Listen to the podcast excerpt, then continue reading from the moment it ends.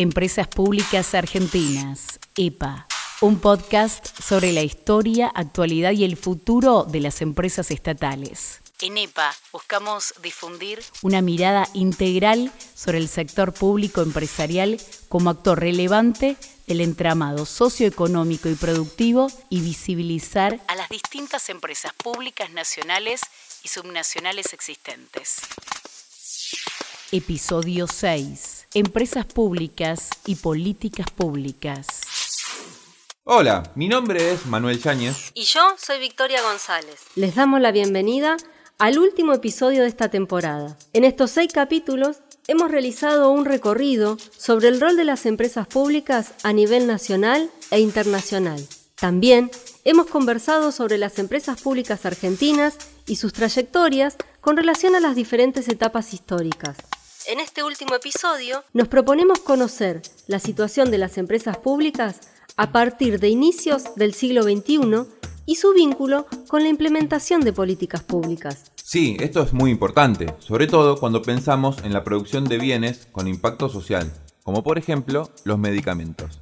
¿Cómo es el vínculo entre las empresas públicas y el gobierno? El vínculo entre empresas públicas y administración central o, gobierno central es un tema clásico de trabajo con las empresas públicas y en particular el trabajo de Horacio Boneo que trata de formalizar esas cuestiones. Y me parece que en líneas generales lo que busca es poner en cuestión la autonomía, en todo caso la capacidad de autonomía de las empresas públicas, cuando él habla de fijar o la capacidad de incidir en la fijación de las funciones de preferencia por parte del gobierno eh, respecto a las empresas, en definitiva está hablando de la capacidad que tienen las empresas de planificar per se o ser de alguna manera intervenidas en la fijación de sus objetivos por el gobierno. Me parece que es un tema clásico. Si tuviese que ubicarlo hoy, diría que la cuestión del vínculo entre empresa pública y administración central cambia fuertemente a partir de la post-privatización, periodo de recuperación de prestatización de empresas y de creación de empresas nuevas, fundamentalmente por la forma jurídica que adoptan, que es la de la sociedad anónima. ¿no? Supuestamente esta forma jurídica les daría un grado mayor de independencia a las empresas. Y en el caso particular me parece de, IPF es muy claro, como empresa internacional, que también está sujeta a otras regulaciones porque cotiza en bolsa. Sergio Agoff docente investigador de la Universidad Nacional de General Sarmiento. Hasta ahora hablamos de la relación entre las empresas públicas y el gobierno central. ¿De qué otra forma se puede pensar ese vínculo? Actualmente, ¿existe algún órgano que coordine a las empresas públicas? Sigamos escuchando qué nos dice Sergio Agoff. Para agregar alguna complejidad están las ideas que desde los años 70 se forjaron también en relación a la idea de la coordinación interempresaria, digamos, la construcción de una corporación o de un sector corporativo de empresas públicas en tanto que tales. Y de hecho, el último gobierno de Perón creó la corporación de empresas públicas. Después siguió esto, inclusive, bueno, en el último gobierno, la gestión macrista hubo también un intento de armar un ámbito de, interacción interempresario a nivel nacional. Bueno, lo cierto es que no tenemos organismos en un Estado federal como el nuestro, donde hay tantos consejos federales de tantos campos de actuación, no tenemos un equivalente Consejo Federal de Empresas Públicas como para pensar en articulaciones verticales y horizontales, pero me parece que es un tema, una cuestión central. Hasta acá hemos profundizado sobre la relación entre las empresas públicas y el gobierno central.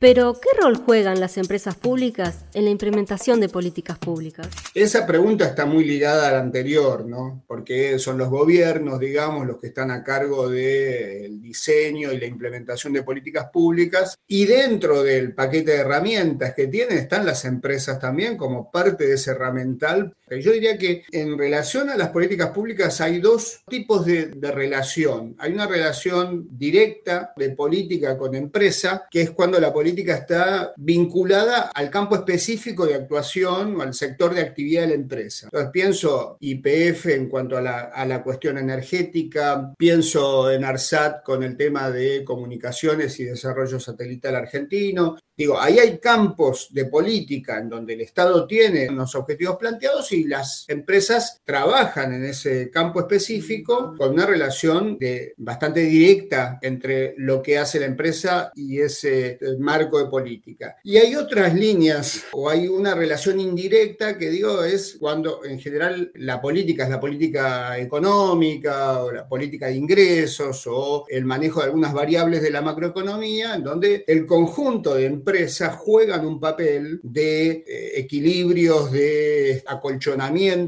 y creo que se ve muy bien con el tema del, régimen tarifario, los cuadros tarifarios. Agof nos habla de la existencia de relaciones directas entre las empresas públicas y las políticas públicas, y también de relaciones indirectas. ¿Qué otro tipo de relaciones indirectas podemos encontrar y cómo se vincula con el tipo de Estado?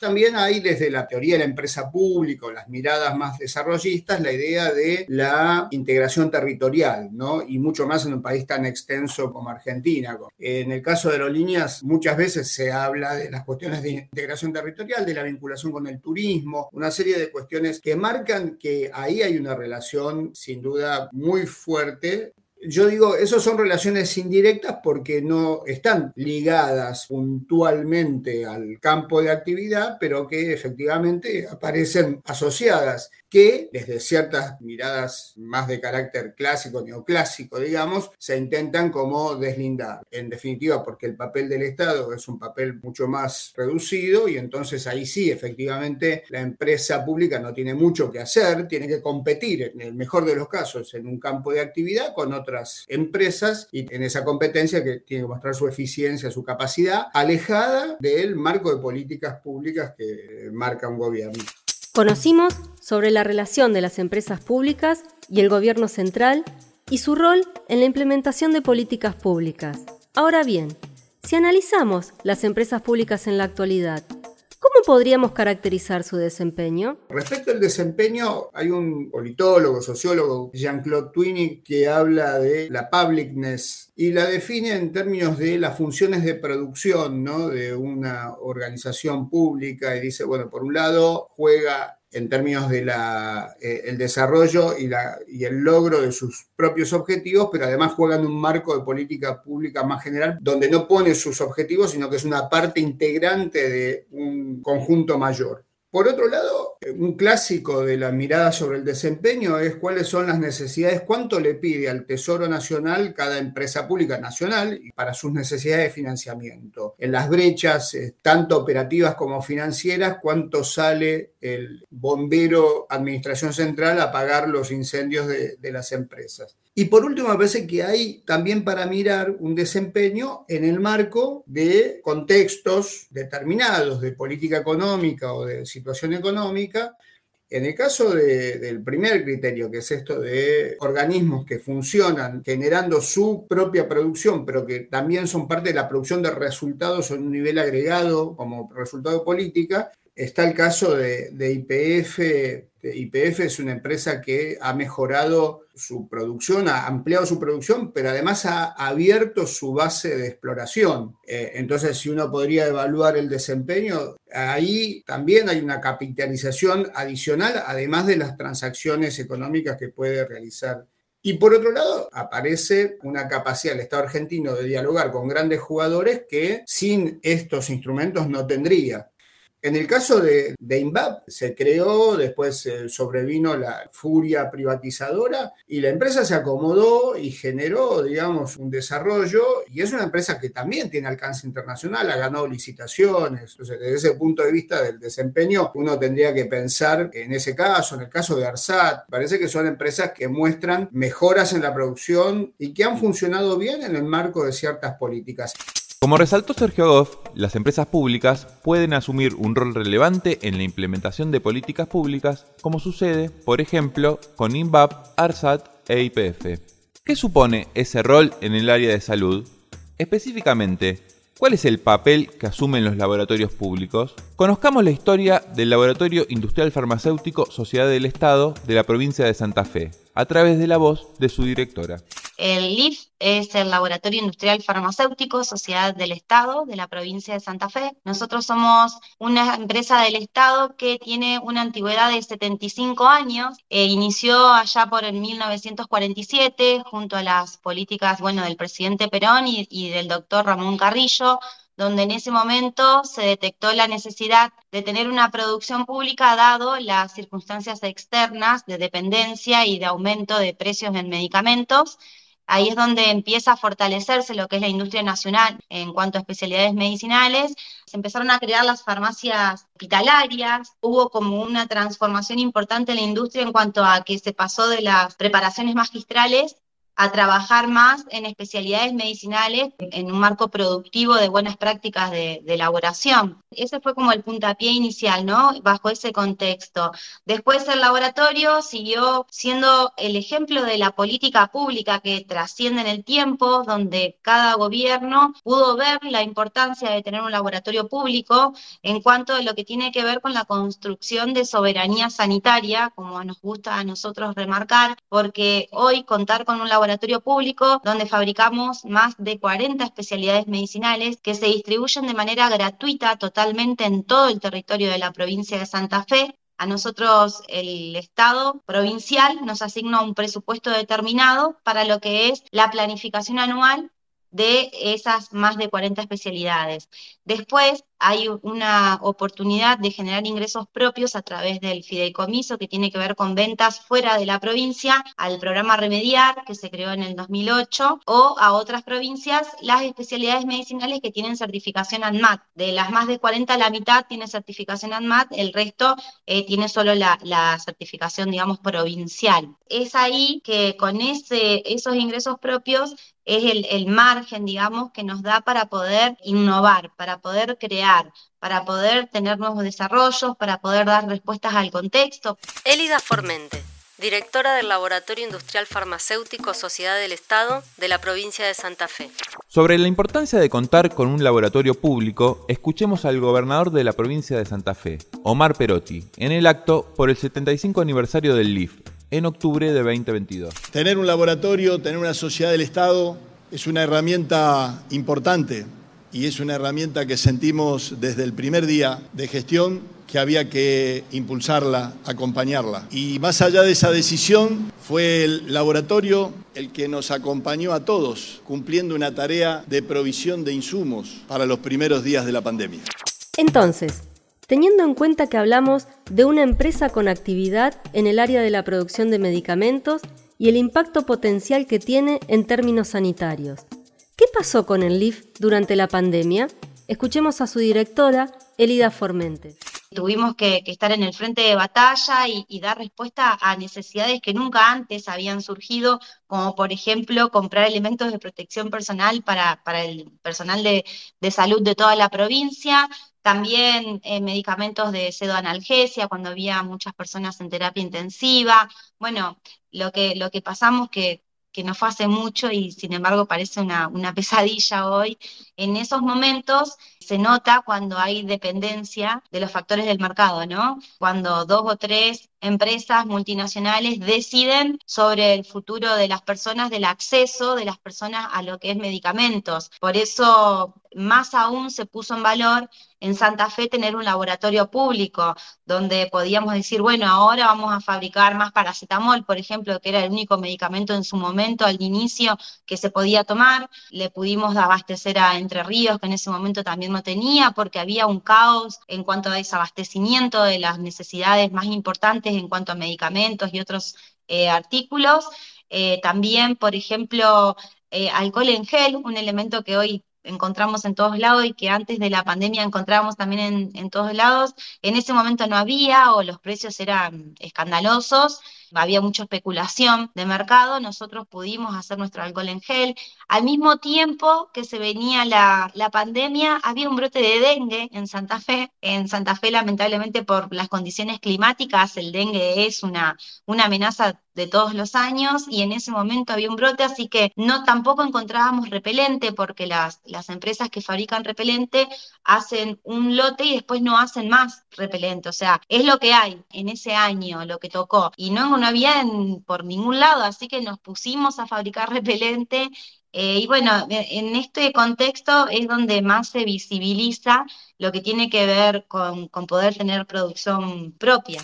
El Laboratorio Industrial Farmacéutico, LIF, de la provincia de Santa Fe, trabaja desde el 2013 en el desarrollo y fabricación de misoprostol, utilizado para la implementación de interrupciones de embarazos, con la intención de abastecer al sistema público de salud de todo el país. En 2021, la ANMAT autorizó su producción y comercialización. Esto posibilitó que todas las reparticiones públicas del país pudieran adquirir la droga a un costo menor al del valor de mercado. Entre los últimos desarrollos del LIF se destaca la producción de aceite de cannabis, un área de producción que ha crecido recientemente en el país. ¿Cómo se llegó a desarrollar el producto? Elida Formente así nos lo explica. El cannabis en fin de 2019 no había industria nacional, se tenía que importar el frasquito de 30 mililitros.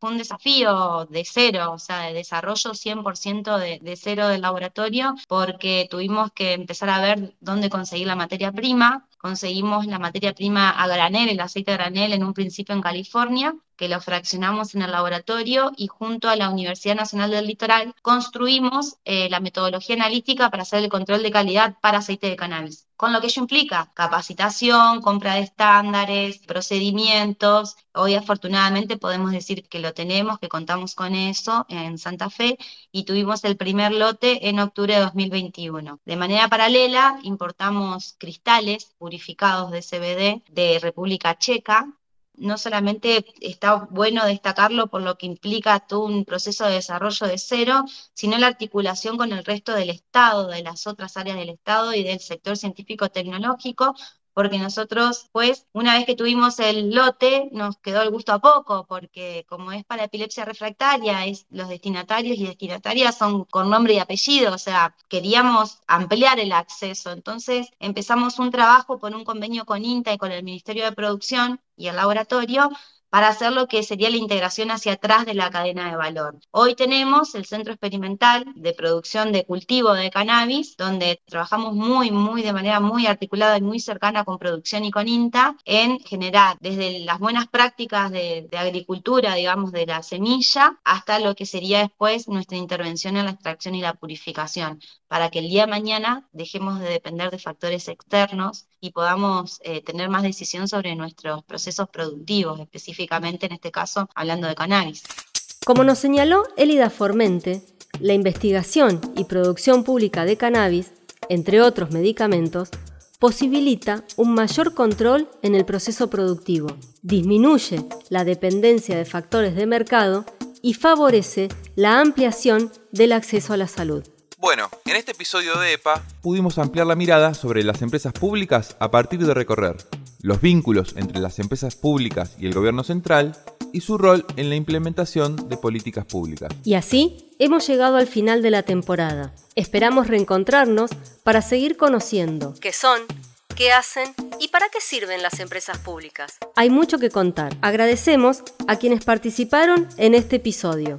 Sergio Agoff, licenciado en Psicología y magíster en Administración Pública de la Universidad de Buenos Aires docente e investigador en el área de Estado, Gobierno y Administración Pública del Instituto del Conurbano de la Universidad Nacional de General Sarmiento. Y también a Elida Formente, licenciada en Administración de Empresas por la Universidad Nacional del Litoral y directora del Laboratorio Industrial Farmacéutico Sociedad del Estado de la provincia de Santa Fe.